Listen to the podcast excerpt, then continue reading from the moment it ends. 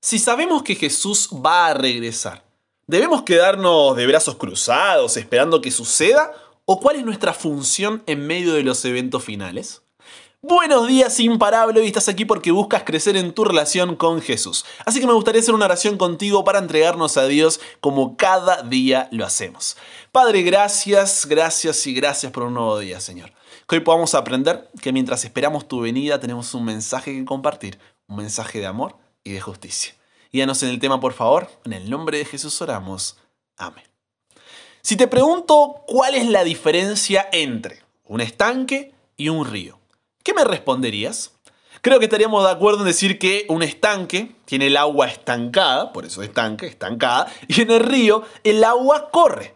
Por eso la frase de Heráclito, ¿no? Nadie se baña dos veces en el mismo río. Y muchas veces nuestra relación con Jesús es más un estanque que un río. ¿Por qué digo esto? Porque nos cargamos del agua de vida, lees tu Biblia, vas a las reuniones que tenemos como iglesia, lees libros, escuchas de lunes a viernes el contenido aquí en la comunidad imparable, pero en lugar de ser canales para que ese agua fluya hacia los demás, somos estanques juntando más y más agua, pero que no va a ningún lado. ¿Y qué pasa con el agua estancada? Se pudre, genera dengue, genera, ¿no es cierto?, suciedad, genera malestar. ¿Por qué? porque eso no es lo que Dios quiere de nosotros. Cuando Jesús se encuentra con la mujer samaritana y le dice que Él es el agua de vida, en Juan 4:14 agregó, el que bebiere del agua que yo le daré, no tendrá sed jamás, sino que el agua que yo le daré, también dice el 15, en Él será una fuente de agua que salte para vida eterna. Entonces creer que vas a crecer en tu relación con Dios, estás aquí para eso, ¿no? Para crecer en tu relación con Dios. Creer que para crecer en tu relación con Dios solamente debes ir al templo cada fin de semana, orar y estudiar tu Biblia, pero sin participar de la misión, sin compartir a Jesús con otros, es una creencia engañosa, vacía y barata. Porque compartir a Jesús no es trabajo solamente de los líderes, de los pastores, sino que es la responsabilidad tuya y mía, de todos, de cada uno. Entonces préstame los oídos para lo que te voy a decir a continuación y grábatelo ahí con fuego en tu mente. No existe crecimiento sin testificación.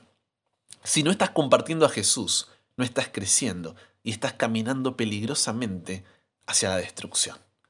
La pregunta entonces es, ¿cuál es el mensaje que debemos compartir? ¿Cuál es la verdad presente que debemos predicar? En Apocalipsis, luego de Dios mostrarle a Juan que él estaba al control a través del mensaje de las siete iglesias que ya vimos esta semana, ahí como una línea de tiempo, ¿no? Desde el momento donde Juan estaba hasta la segunda venida de Jesús, Dios lo que hace es una especie de, a ver, ¿cómo llama? Una especie de zoom, ¿no? En la parte de la línea de tiempo donde están los eventos finales. Esa última porción de la historia antes de su venida, es decir, tu presente y mi presente. En Apocalipsis 14, versículos 6 al 12, nos dice cuál es el mensaje que debemos compartir. El mensaje de los tres ángeles. Un mensaje de los tres ángeles, ¿por qué? Porque un ángel es un mensajero. Entonces es un mensaje que nosotros como mensajeros debemos llevar. Un mensaje que es el Evangelio eterno. Un mensaje que nos advierte sobre el juicio de Dios. Un mensaje que nos llama a adorar a aquel que hizo el cielo y la tierra, el mar y las fuentes de las aguas. La verdadera adoración. Ahora, ¿por qué? Porque vivimos en un presente donde, como describe Apocalipsis 3, 15 al 17, Dios dice, yo conozco tus obras, que ni eres frío ni caliente. Ojalá fuese frío o caliente, pero por cuanto eres tibio y no frío ni caliente, te vomitaré de mi boca. Porque tú dices, yo soy rico y me he enriquecido y de ninguna cosa tengo necesidad, pero no sabes que tú eres un desventurado, miserable, pobre, ciego y desnudo. Vivimos en un presente donde queremos la comodidad, entre comillas, de quedarnos en el medio. Ni fríos ni calientes. Ni adentro ni afuera. Un poco de aquí, un poco de allá. Y eso nos describe a la perfección. ¿Acaso no estás escuchando esto porque te sientes tibio? Porque sabes que no estás completamente separado de Dios, pero también sabes que no estás completamente entregado a Él. Pero el Evangelio eterno del mensaje de los tres ángeles nos dice, no puedes vivir en el tibio, no te puedes quedar en el medio, porque la hora de su juicio ha llegado. Cuando Dios termine de juzgar a este mundo de acuerdo a quienes aceptaron su gracia por medio de la fe para buenas obras, No existirá la sentencia de, ah, es medio inocente, es medio culpable. No, o es inocente o es culpable. ¿Qué debemos hacer entonces?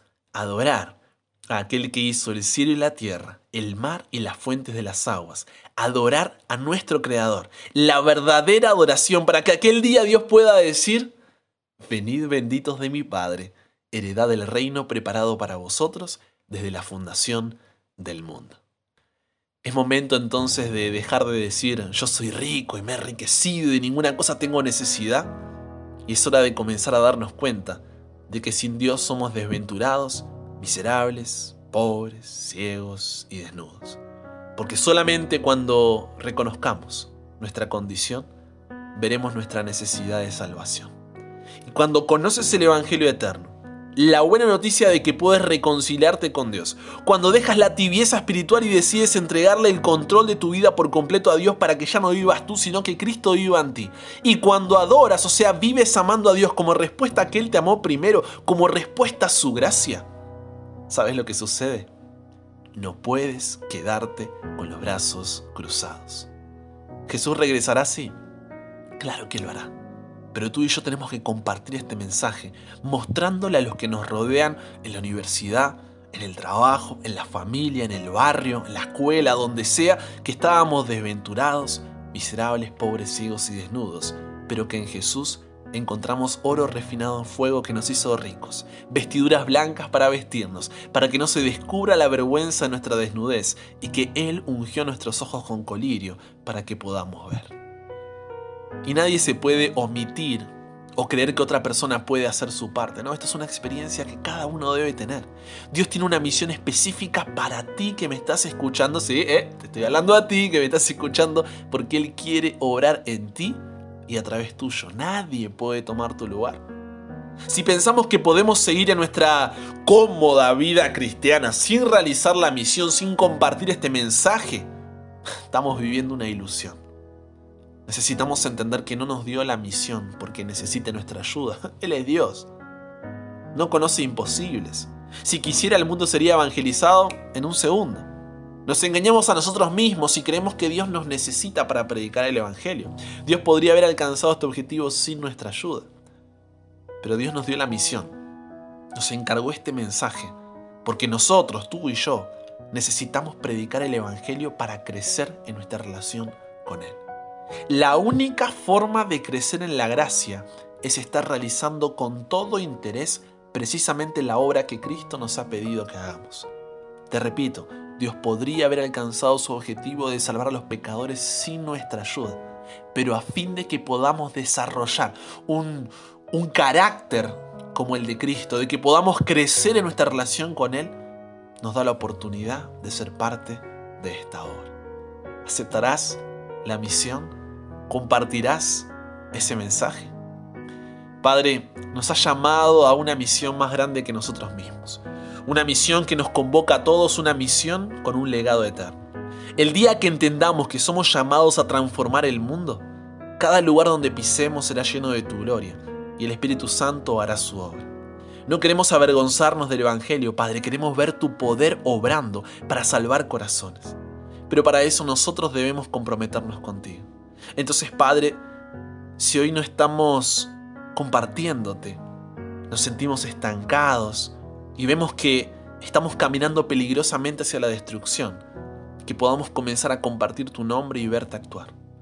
Nos entregamos hoy a ti, Dios. Cámbianos, renuévanos, transfórmanos, somos tuyos. En el nombre de Jesús oramos. Amén.